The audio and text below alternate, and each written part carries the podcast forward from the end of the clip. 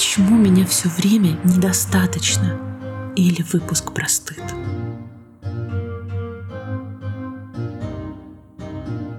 Всем привет! Меня зовут Аланта. Это подкаст «Куда бежишь», где мы вместе с вами ищем тот самый пресловутый life-work balance или пытаемся наконец отдохнуть. А в последние годы мы еще конструируем новые опоры в этой реальности. И сегодня мы поговорим с вами об одной из самых трудновыносимых, при этом сопровождающих нас эмоций постоянно про стыд, как вы уже догадались по названию. Тема настолько для меня знакомая, глубокая и болезненная, что я захотела разбить ее на несколько выпусков и хочу разобраться прям по косточкам для того, чтобы и вам, и мне было полезно. И для этого я позвала своего тренера из учебы на гештальтерапевта. И сегодня будет больше его голоса, его истории, его объяснений, потому что мне важно, чтобы в каждой сфере к нам сюда приходил эксперт, который в этом разбирается. А у Юры есть и своя история выхода из токсического стыда. И параллельно я буду начитывать истории моих слушателей, которыми они делились в телеграм-канале «Куда бежишь». Не все влезли в этот выпуск, но все, кто изначально мне прислал, войдут уже в следующий. Также вы можете подписаться на телеграм-канал «Куда бежишь», найти там анонимную форму и написать свою историю. Возможно, она тоже войдет. И вообще подписывайтесь на мой телеграм-канал. Я там собираю первую тысячу. Мне будет очень приятно, если вы станете частью этого комьюнити. Ну и прежде чем продолжим, важное объявление обо мне, поэтому не проматывайте, пожалуйста. Я вот-вот получаю диплом психолога MBA, который котируется как в моей стране, так и в Европе, со специализациями по консультированию в сексологии и семейной терапии. Как вы знаете даже по этому подкасту, может вы подписаны где-то, вы видите, что я постоянно учусь. Последние полтора года каждый день я учусь на психолога, а также уже год постоянно, каждый день почти работаю как коуч. Я полностью сменила деятельность, я закрыла свое агентство и переключилась на это, на то, чтобы быть с вами в контакте, работать и помогать. То есть сейчас для меня после войны это оказалось очень важным таким смысловым, смыслоопределяющим выбором. И я хотела позвать вас к себе на сессию. Тем более, что есть очень классное предложение. Да-да-да, я сейчас звучу как инфо-цыган, но, ребят, я полностью начинаю деятельность и хочу работать максимально продуктивно, много, качественно, с новыми, классными, интересными людьми и знакомиться с вашей историей. Итак, Предложение. До конца декабря, если вы берете у меня от 4 сессий, то сессия вам обойдется всего лишь 20 долларов. Так как психологом я становлюсь только сейчас, и несмотря на то, что коучем я уже работаю год, для меня важно на данный момент на таком старте, на, не знаю, новой вехе своей жизни а, сохранять какие-то понятные и приемлемые цены. Но и так, чтобы я не стала каким-то голодающим художником. Поэтому, если вы берете от 4 сессий, она для вас обойдется в 20 долларов. Если вы берете один раз, то есть хотите со мной познакомиться, а уже после этого брать пакет, то стоимость будет равняться 25 долларам. Как только я получаю свой диплом, я его вывешиваю в телеграм-канал, в инстаграм Лолисин, и вы видите, вы проверяете количество часов и так далее, у меня все по высшему разряду, и после этого стоимость будет э, ну, 25-30 долларов уже для всех на одних условиях. Поэтому, если у вас проблемы с work-life balance, с нарциссизмом, с перфекционизмом, синдромом хорошей девочки, с неумением отдыхать, а неумением строить границы. Если вам просто я нравлюсь, и вы хотите впервые поработать с психологом или коучем и вообще понять, почему сейчас все об этом говорят, мне кажется, я стану классным вариантом, особенно если вы слушали эти подкасты, и я вам отзываюсь по ценностям. Тут важно сказать, с чем я не работаю. Я не работаю с диагнозами, я не работаю с зависимостями, я не работаю с ПТСР, потому что это такие очень узкоспециализированные моменты, на которых у меня на данный момент нет квалификации, и я бы сама никогда не позволила себе взять э, такие таких клиентов работу лучше бы куда-то перенаправила. Вот. Где можно записаться? А, вы можете написать мне в директ э, моего инстаграма Лолли Син. Обязательно будет тут где-нибудь ссылка. И написать о себе, коротко обозначить свой запрос, выбрать себе время, например, которое я вам предложу, и оплатить в день до сессии или там за, за день, и мы с вами начнем работать я буду этому очень рада. И рекламная интеграция сейчас закончена. Я буду потом с вами делиться еще какими-то подробностями. Но пока так. Надеюсь, вы рады за то, что я начала свой новый путь. Поехали. Юр, Расскажи, пожалуйста, зачем нам нужен стыд? У него есть какие-нибудь функции, кроме социальных?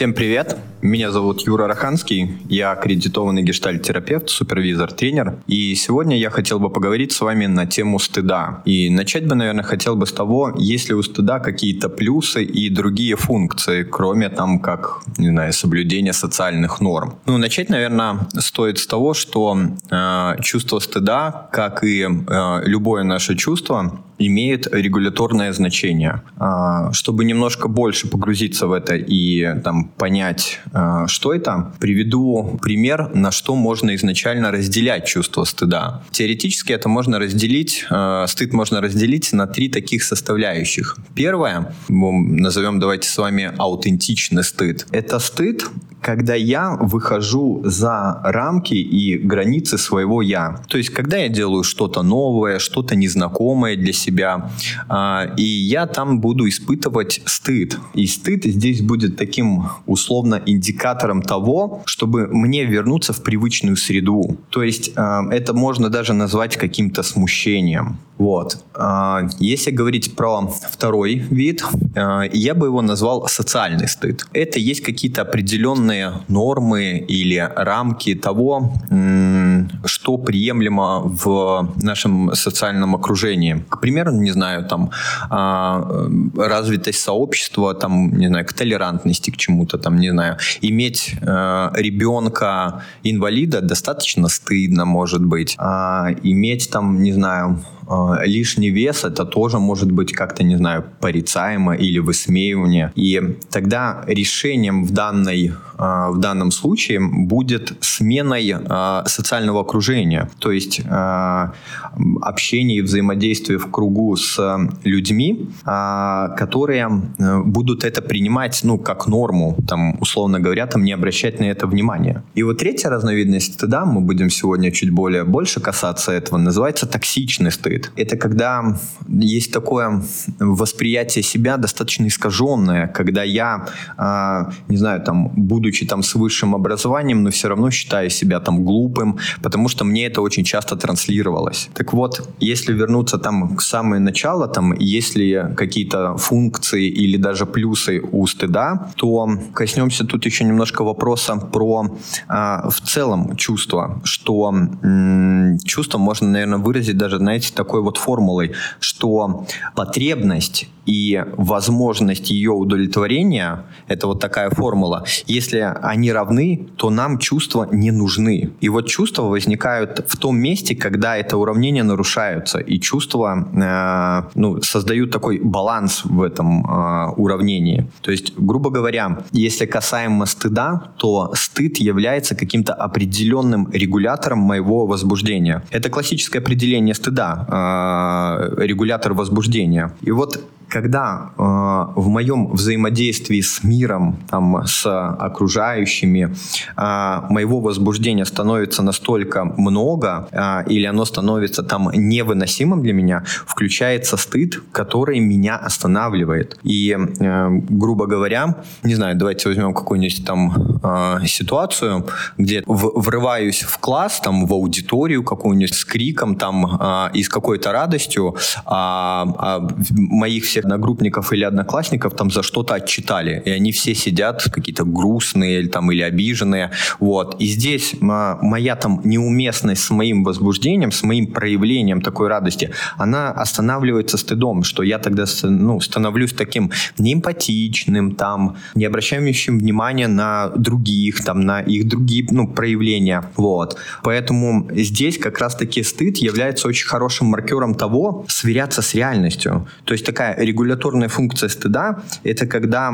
я не соответствую каким-то, э, в, в данной точке не соответствую каким-то нормам, и я пытаюсь себя вернуть вернуть э, к самому себе. И вот регулировать себя стыдом это вполне нормально. За э, одним исключением, если это не является токсическим стыдом.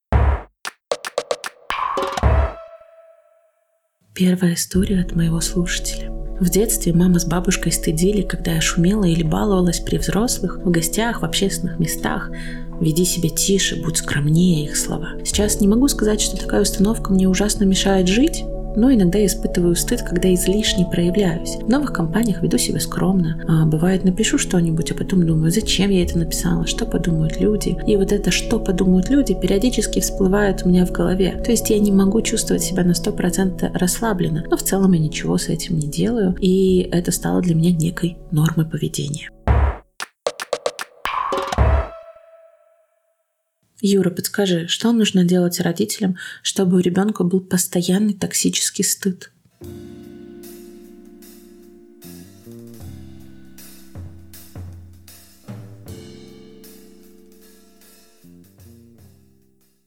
Чтобы сказать, там, рассказать вам чуть побольше про токсическую форму стыда, это как раз-таки нужно вернуться в наше детство, в, там, к нашим родителям, и, соответственно, э, что родителям нужно делать, чтобы ребенок в будущем постоянно испытывал стыд. Если мы возьмем теорию развития Эрика Эриксона, э, то она гласит, что в период с одного годика до трех у ребенка развивается э, такая его собственная автономия, где ребенок начинает там сам для себя познавать мир, что-то узнавать, куда-то лезть. У него нет еще каких-то определенных границ. И, соответственно, эти границы должен там э, выстраивать родитель, э, ему что-то там, не знаю, показывая, рассказывая, вот. Или там что-то даже запрещая. Вот если родитель будет чересчур жесток в таких рамках, останавливая полностью автономию ребенка, у ребенка будет формироваться вот это вот чувство стыда. Если мы возьмем более взрослого, более там ребеночка постарше, там где-нибудь, не знаю,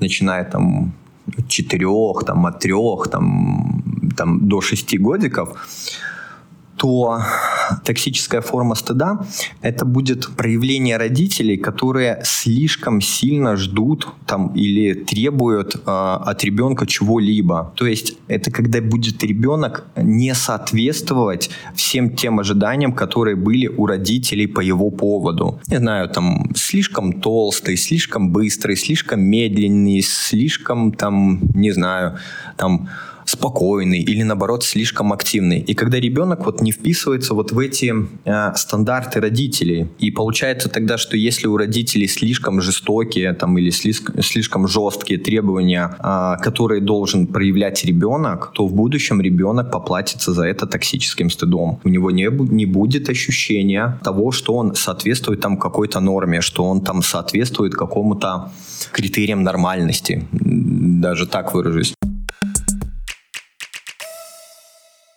Вторая история от моей слушательницы.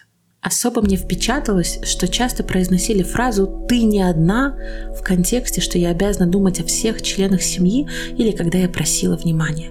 Стыдили за то, что я не отличница, хотя могла быть, по их мнению. Стыдили за то, что я упрямилась и всегда старалась делать только то, что хочу. Говорили, что я слишком гневливая, эгоистичная, характерная, когда выбирала свои желания и интересы. Стыдили за то, что я медлительная, что длится до сих пор.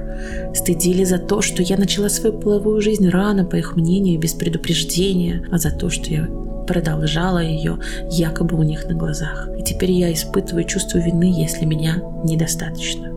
Судя по всему, мне стыдно за то, что, оказывается, я не супер человек.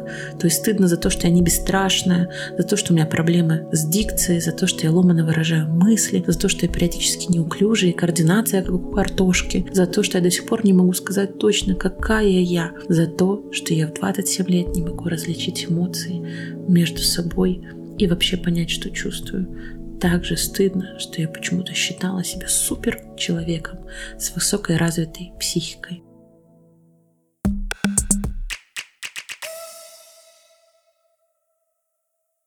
То есть, если мы вернемся там чуть э, назад, э, я вам говорил, там э, аутентичное проявление стыда, это когда я там понимаю, что там то, что я сейчас делал, является каким-то ну, неуместным там э, или там, э, не знаю, там неактуальным в данный момент, и я могу здесь свериться там со своими внутренними радарами и понять, ну да, это действительно что-то не так, и я тогда возвращаюсь к себе, могу там понять там свои чувства, понять там, что помимо стыда я там примеру, испытываю, и там выстроить вот эти настройки, там, если я там приводил пример, там, радостный забегая в класс, тогда я там чуть успокаиваюсь и такой погружаюсь в атмосферу. Но когда у ребенка сформирована там токсичная форма стыда, тогда вот свериться с вот этим внутренним я практически становится невозможно, потому что оно очень а, размыто, и тогда какой я я не могу для себя понять. И тогда формируется м, такое убеждение о том, что мне нужно быть идеальным, соответствовать там, э,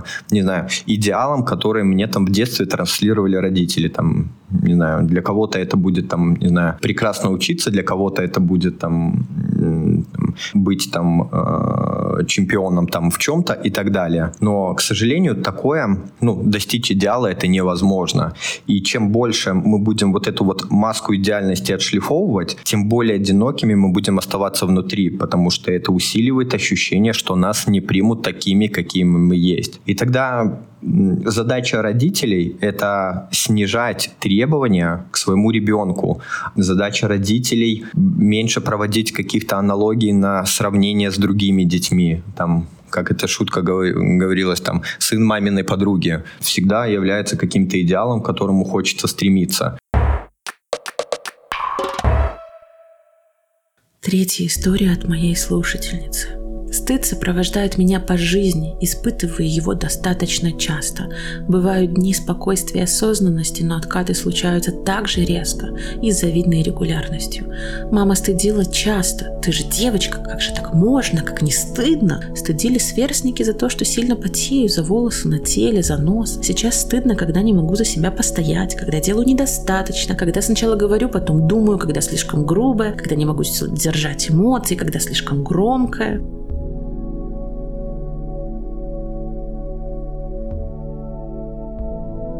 Ох, моя девочка, я очень тебе сочувствую. И всем, кто написал истории. И на каждую эту историю я после выпуска буду записывать отдельные голосовые своих комментариев, чтобы не занимать тут время, чтобы выпуск был максимально насыщенный. Но мне есть что сказать на каждую вашу историю. Мне очень-очень жаль. Юра, а как бы что с этим делать-то? В терапию? Сколько нам понадобится времени для излечения, чтобы научиться жить с этим? Есть ли вообще какие-то сроки? Нормально ли их ставить?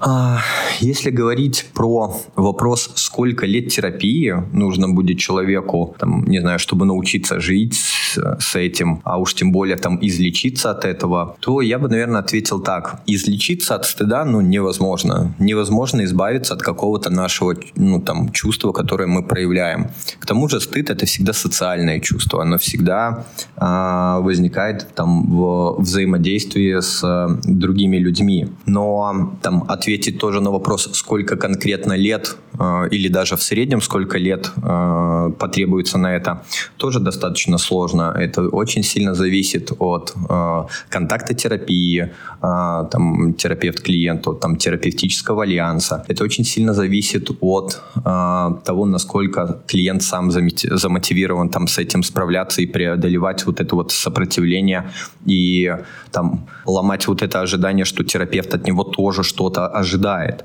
Вот. Но я бы, наверное, сказал по своему опыту, по своей практике, а, с клиенты, клиенты, которые приходят с, токси, с темой токсического стыда, а, очень хорошо работает групповая терапия и в комбинировании с личной терапией, потому что на а, групповой терапии очень хорошо можно предъявляться как раз-таки таким, какой я есть, и ловить а, абсолютно другое восприятие ну, моего искреннего истинного я, в отличие от родителей, где там, я не знаю, я толстый, а, я себя за это не принимаю, мои родители меня за это не принимали, а на группе, оказывается, на это никто не обращает внимания, но обращают внимание на что-то другое, а, что я, к примеру, там в себе, ну, там, не замечал. Поэтому примерно сколько там излечиться от этого если говорить как-то из своего личного опыта, наверное, тематика стыда для меня в терапии прорабатывалась полноценно, наверное, года два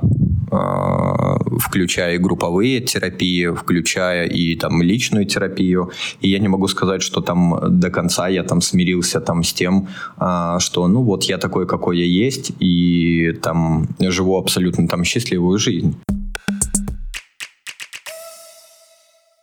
Четвертая история моей слушательницы. Я только недавно начала вообще понимать, что это стыд в психотерапии.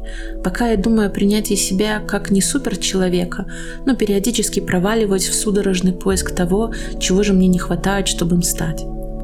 Стыдили в детстве не родители, а другие, кто вокруг. Одноклассники, двоюродные сестры. Не сказать, что я была прям толстой, но стыдили за вес. И сейчас мне 35, и только пару лет я чувствую себя в целом нормальной. Все остальное время стыдилась своего внешнего вида, хотя объективно чаще всего во взрослом возрасте мой вес не превышал 70 килограмм, не считая беременности.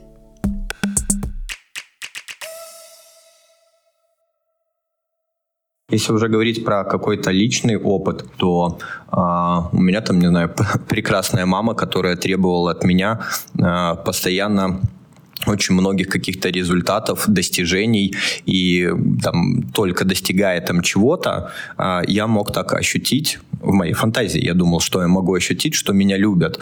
Но по факту случалась там абсолютно ну, обратная история. Все, каким я был, этого всегда было недостаточно. Если я там в школе приносил десятки, а, ну там вопрос касался там, почему одна десятка. Если приносил там, не знаю, восьмерки, девятки, тогда, соответственно, там, ну, почему не десять? Но моя такая долгосрочная история в этом, это моя профессиональная карьера э, танцевщика. Я 13 лет занимался бальными танцами, а, пошел по инициативе мамы, вот, и всегда, когда там были какие-то конкурсы, какие-то концерты, места, которые я занимал, они всегда были ну, недостаточными. И у меня не было мотивации там заниматься танцами вообще, там, наверное, ближайших года два, пока один раз э, мой личный тренер там не вызвал моих родителей, э, в моем понимании, ожидания того, что меня там будут ругать, а он сказал замечательные слова, что э, ваш сын практически ну, там, бездельничает, мало чего учит, э, но при этом занимает первые, вторые места. А представьте, что он может, чего он может добиться, если там всерьез начнет заниматься ну, там, танцами. И я помню, там мне было 8 лет, я так вдохновился этим всем, мне стало действительно так вот интересно, а чего же я могу достигнуть достигнуть. И, по-моему, в 11 или 12 лет я стал чемпионом Республики Беларусь. И когда я приехал радостный домой, там э, показал маме там диплом, показал медаль.